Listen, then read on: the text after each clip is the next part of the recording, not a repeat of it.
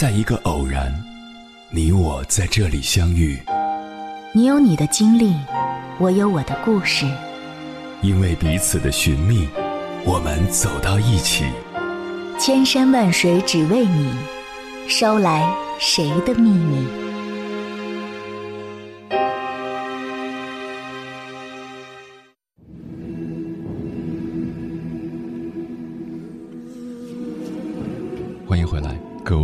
旅行者，这里是正在直播的中国交通广播，千山万水只为你，深夜不孤单。我是迎波，绰号鸭先生。我要以黑夜为翅膀，带你在电波中自在飞翔。在朋友圈看过一位老同学写的一首小诗。小时候，父母是一座桥梁，桥的另一端。是成长和鼓励，长大后，父母还是一座桥梁，桥的另一端是坚强和独立。小时候，父母是一艘小船，载着我们乘风破浪；长大后，父母还是一艘小船，满载重负，缓缓而行。小时候，父母是一座大山，为我们遮风挡雨；长大后，父母还是一座大山，让我们寸步难行。看完之后很有感触，不管我们把父母比喻成什么，父母还是父母，只是我们变得不一样了。长大以后，我们有了自己的爱人，有了自己的家庭，平时忙于工作，回到家还得陪伴自己的孩子，而对于父母，我们可能一个礼拜甚至一个月。才会给他们打上一两次电话，每次通话聊的也无非是家长里短。还记得小时候，每年我过生日，父母都会为我准备一大桌的菜，再准备一个蛋糕。回过头才发现，而我却从来没有为他们好好的过过一次生日。我们是什么时候觉得父母开始变老了？也许。从发现他们头上的白发越来越多开始，也许从他们走路越来越慢开始，也许从他们洗碗越来越不干净开始，也许从他们说话时重复的内容越来越多开始。有一位网友曾这样描述自己的父亲：印象中的老爸一直都是个能手，什么都难不倒他。直到有一天，在网上聊天时，我教他用微信，给他讲了一遍，他没明白；我又讲了一遍，他还是没太懂。我补上一句：“急死我了，半天都冒不出一句话。”然后，我看见屏幕上正在输入的提示停下了。过了很久，屏幕上冒出来一句：“儿子，你别着急，爸爸老了，反应不过来了。”当时就泪奔了，恨不得抽自己两个耳瓜子。接下来，千山万水只为你，跟朋友们分享的文章来自听友的原创投稿，名字叫《别用忙碌错过家乡的爹娘》，作者韩三十。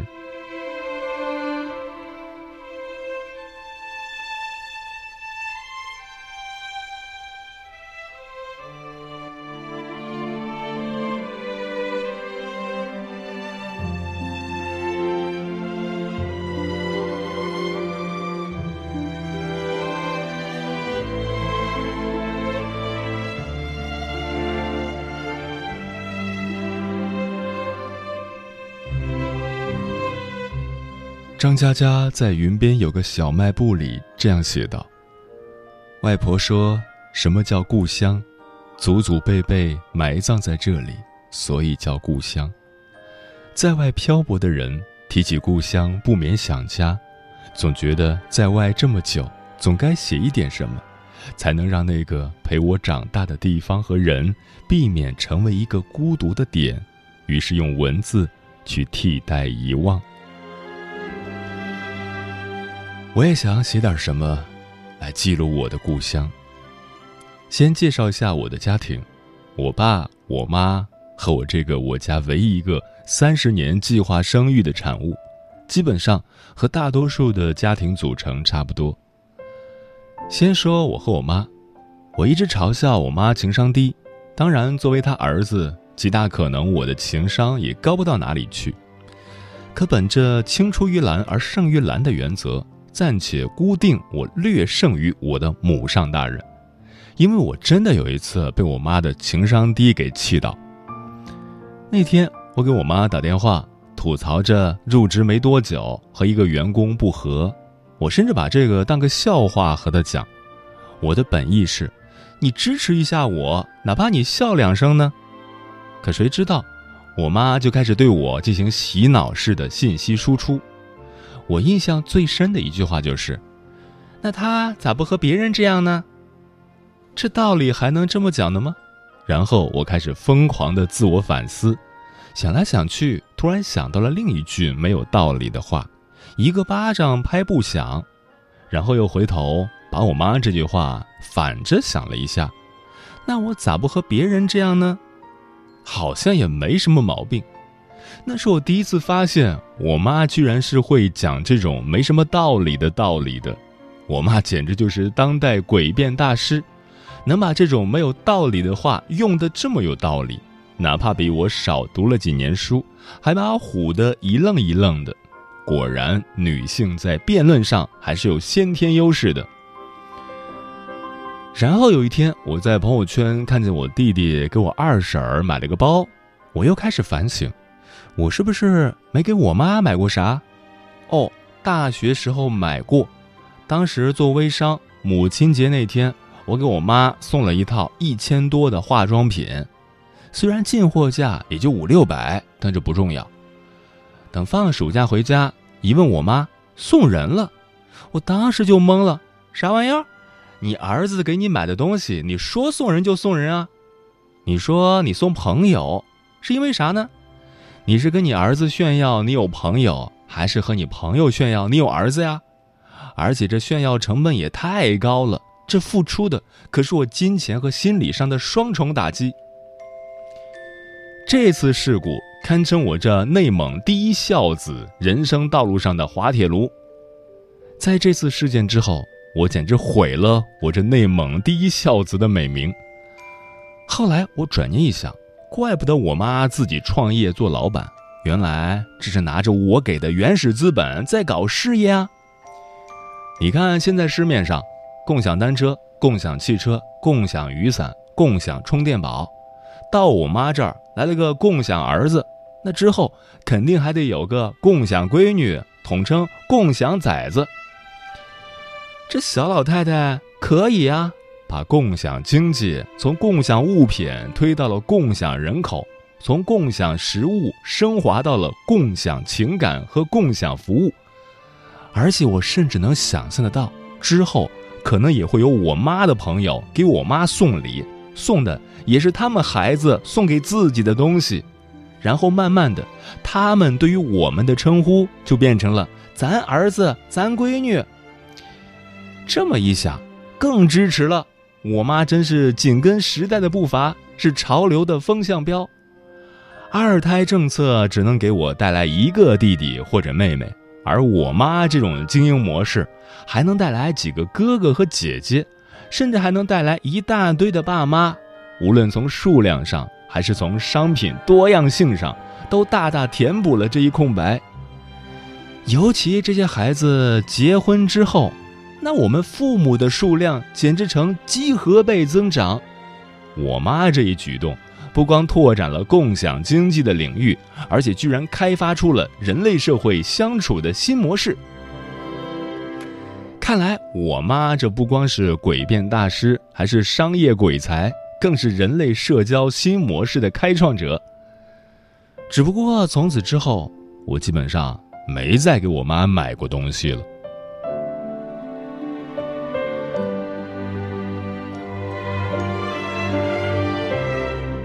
和我妈相比，我对我爸就丝毫没有这种顾虑。我给他打电话，他的回复就像 rap，嗯。啊，行，中，没事挂了吧。我怀疑给他打个节奏，他都能唱起来。你说我爸不爱我吗？爱呀，他给我爱的方式简单而粗暴，却又恰好让我喜欢，根本无法拒绝，就是打钱。就好像我爸对我的爱是可以用微信转账金额和我的银行卡余额计算出百分比的。尤其这种爱的表现形式在大学时期最为频繁，一般在每个月的月末，我的父上大人会准时给我发来亲切的问候：“钱还够吗？”我也每次都很争气的不让他失望，“不是很够。”然后我的银行卡短信就会提醒。我生活费满载着父上大人的爱进账了，然后这一个月里，我就靠着不断的消耗银行卡里的父爱存活。因为这个，我一度把我爸的备注改成了饲养员大人。但如果当我银行卡的父爱已被清空，到了月初他还没有问我，我都会怀疑。我爸是看我这个号练废了，准备响应国家二胎政策去练小号，还是说当时医院报错了，现在找到了自己的亲生儿子？带着这份惶恐的心情，我伸出颤颤巍巍的手，点开饲养员大人的聊天框，叫一声“爸”，要不然咋说“知子莫如父”呢？我爸一般会给我回一句：“又没钱了。”就这四个字，我能读出饲养员大人内心的欣喜和急切需要散播父爱的渴望。这或许就是知父莫如子吧。当然，在这方面，我也从未让我的父亲失望。大家各取所需，他要散播他的父爱，而我要依靠这饱满的父爱在大学校园生存。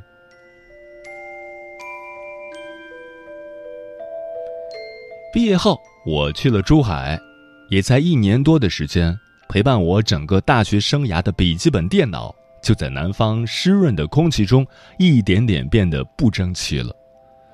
我想买台式电脑，虽然觉得自己可以分期买下这台电脑，但还依然想着从我爸那里获得一些扶贫资金。于是当下，我就给我爸打了个电话，告诉他我想买个电脑。那时候正是六七月份左右，老家正是各种宴席最频繁的时候，需要大量的红包支出。这时候，我表弟要升学，我表姐要结婚。在我跟我爸说出需要钱买电脑的请求之后，我听到了他的犹豫和叹息。几秒钟之后，我爸问我，能不能过几个月再买？那一句话。我听出了一个中年男人的无奈和试探，我笑着和他说：“没事儿，我分期买就好了，多两百块手续费而已。我这不是想着来了珠海要置办的第一个大件儿，肯定要告诉你们一声嘛。”我以为这件事到这里就结束了，却没想到这件事成了扎在我爸心上的一根刺。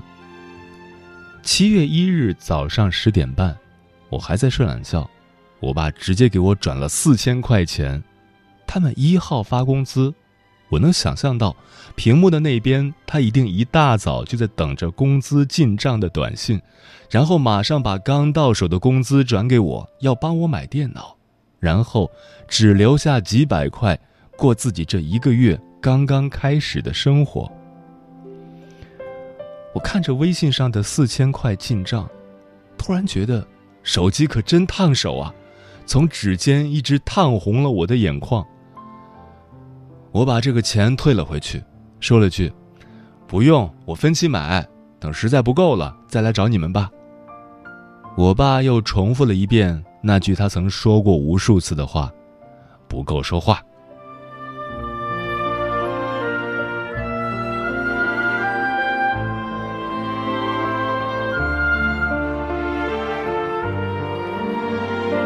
其实，之所以想写这篇文章，就是因为在家庭群里，我突然发现，照片里的我妈头发已经花白。我在想，我不过一年没回家，我妈怎么老成这个样子了？因为我胆小怯懦，我不敢和长辈们去确定这件事。思来想去，我找到我妹妹，问她是否有爸妈近期的照片，她回我，没有，怎么了？我给他发了两张图，一张是一九年三月份他发给我的一张有我妈的照片，一张是今天晚上我妈他们聚会的照片。我问妹妹：“妈的头发什么时候这么白了？”我妹妹只是回了一句：“没染吧。”我的泪水顿时就止不住了。原来，比起我缺席你们的苍老，我未曾发现过你们的苍老，更让我对自己感到失望。我才发现，我已经好久好久没和家里好好打个电话了。晚上九点半，我出门在外一年多，第一次不再像完成一件任务一样的打出了一个视频电话。看着手机屏幕里头发花白的我妈，我哭着问：“她的头发什么时候这么白了？”我妈一开始还笑我说：“就是没染。”可笑着笑着，她的眼圈也红了。我们聊起彼此的现状，聊起关于未来的想象，聊珠海，聊横琴，也聊那个塞北的小县城，我才知道。我妈原来有这么多事情想听我说，有这么多事情想同我讲。之前我还和别人打哈哈，说我妈自从知道我哪天发工资了，就开始每个月的那几天，让我帮她在网上买点什么东西。我以为她是抠，或者是想要被我注意。我对于这种事情甚至很不屑。我和她说过：“你自己不能在网上买吗？”你都打开淘宝，把截图发给我了。他说：“我不会，没有支付宝。”是真的学不会和没有支付宝吗？其实不是，因为即使不会，也可以让别人帮忙买。只不过因为我是他儿子，这个人应该是我，而且必须是我。或许这些东西也并非市场上买不到，只是他清楚。他说话我不爱听，所以他只能用这种方式才能和我说说话。有时候，父母对我们就是会这样小心翼翼，会卑微到骨子里，会渺小到尘埃里，会让我看都看不见。打电话的时候，我爸在旁边问我什么时候下飞机，几点的高铁，什么时候下高铁。都问清楚之后，我听见他在旁边仔仔细细的盘算着，一遍一遍的念叨着，他要什么时候出发，什么时候把我接到，我们要走哪条路回家。如果可能，他甚至可能会精确到分到秒。我爸就是这样，不善言辞，对我的爱止于嘴角，却流露出眼眶。在外漂泊久了。就想有一个自己的窝。最近，我和我爸聊到，珠海有一些便宜而且还算不错的房子。我以为地主家还有余粮，我却忘了，他们奋斗一辈子，也不过赚了一百多万，还全压在房子上。即使这样，我爸也没有直接拒绝我，而是和我讲回家再说。在今天晚上的这通电话里，我听他说。即使借钱也要给我买这套房子。我突然想起了，那个在七月一日早上上班抱着手机等工资的父亲，即使自己过得拮据，也要努力满足我的愿望。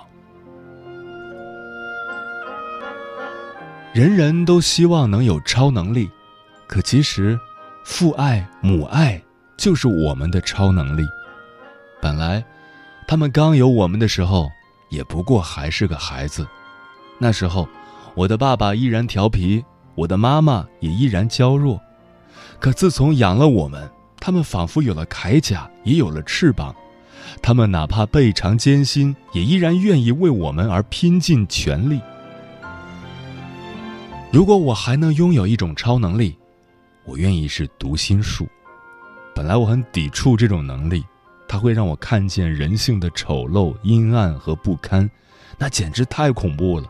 但我觉得，在和父母的沟通中，我需要读心术，它能让我从母亲的小小诉求里，和父亲的欲言又止中，解读出他们的内心，解读出那里面要溢出来的满满的爱意和宠溺。有的年轻人讲，父母太忙，错过了自己的童年。可又有多少人工作之后，就把父母的苍老遗忘？我以后，或许也会有自己的孩子，在他刚刚懂事的时候，我会对他讲：“嘿，小家伙，这是你第一次来到这个世界，你有很多不懂，你会做错很多事情。”爸爸妈妈也会理解你、原谅你、包容你。但我们也是第一次为人父母，也有很多的不明白，也会有的地方做的不够好。你要尝试着理解我们、原谅我们、包容我们，我们一起成长，好吗，小家伙？那以后就请你多多指教了。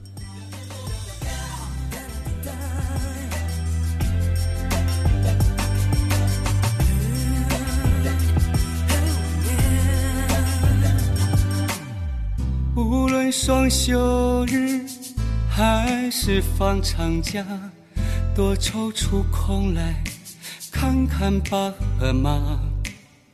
就算两手空空，什么也没拿，陪着父母说说话，老人就知足了。无论在海角还是在天涯，最牵挂你的人。就是爸和妈。如果工作太忙，你就打电话，对着父母说一声，老人就放心了。出门在外的朋友啊，要知道老人不图你买这买那，常回家看看。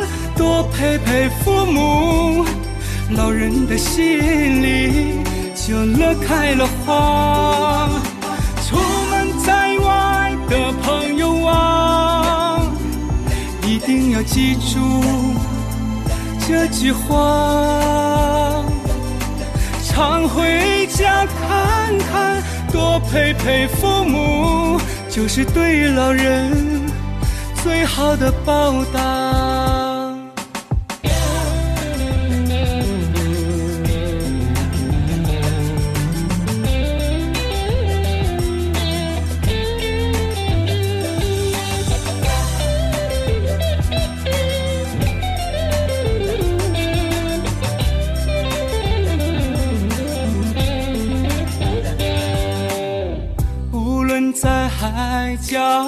还是在天涯，最牵挂你的人就是爸和妈。如果工作太忙，你就打电话，对着父母说一声，老人就放心了。出门在外的朋友啊，要知道老人。不图你买这买那，常回家看看，多陪陪父母，老人的心里就乐开了花。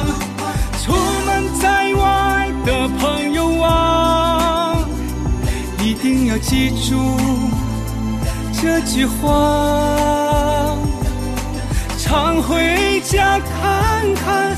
多陪陪父母，就是对老人最好的报答。出门在外的朋友啊，要知道老人不图你买这买那，常回家看看，多陪陪父母，老人的心里。就乐开了花。